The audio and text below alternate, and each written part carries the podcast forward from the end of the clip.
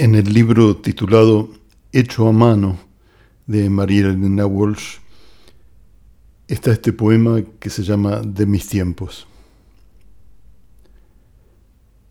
En mis tiempos había tiempo. Recuerdo bien que, por ejemplo, la higuera derramaba esparcimiento y una rosa nos duraba mucho más que cualquier empleo. Por otra parte, las siestas se pedían prestadas a la muerte. Quizás el tiempo era como las frutas, se regalaba a los vecinos después de verlo madurar, se compartía en las veredas entre abanicos y señores de sosegada camiseta, mientras parsimoniosamente iban escobas y venían amontonándolo como importante. Y la eternidad sentadita en su silla de paja, porque sí.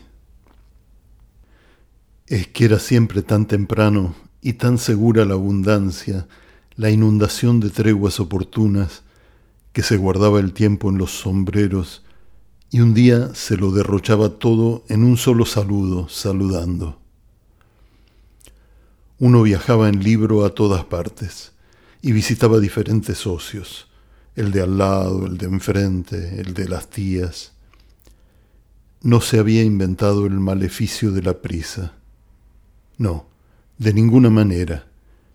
Los espejos esperaban de sobra que uno peinara su pausado pelo, que uno se terminara de encontrar. El tiempo era un perfume, y no venía nadie a medirlo ni guardarlo en cajas. Los trenes, todo lo que hacían era aludirlo en los horarios.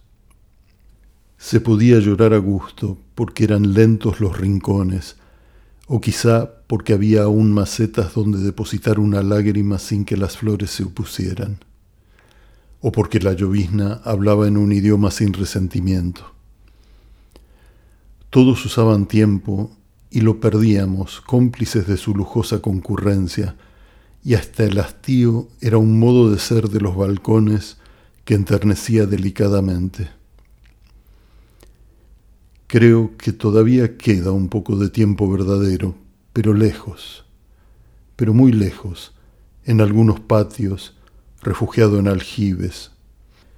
Se queda todavía en niños solos que reinan sobre umbrales y en la lustrada majestad del gato. Supongo, ya no sé, nada sabemos. Tiempo sin ser castigo. Yo llegué a conocerlo está enterrado en lo más vivo de mi corazón. Después vinieron los relojes.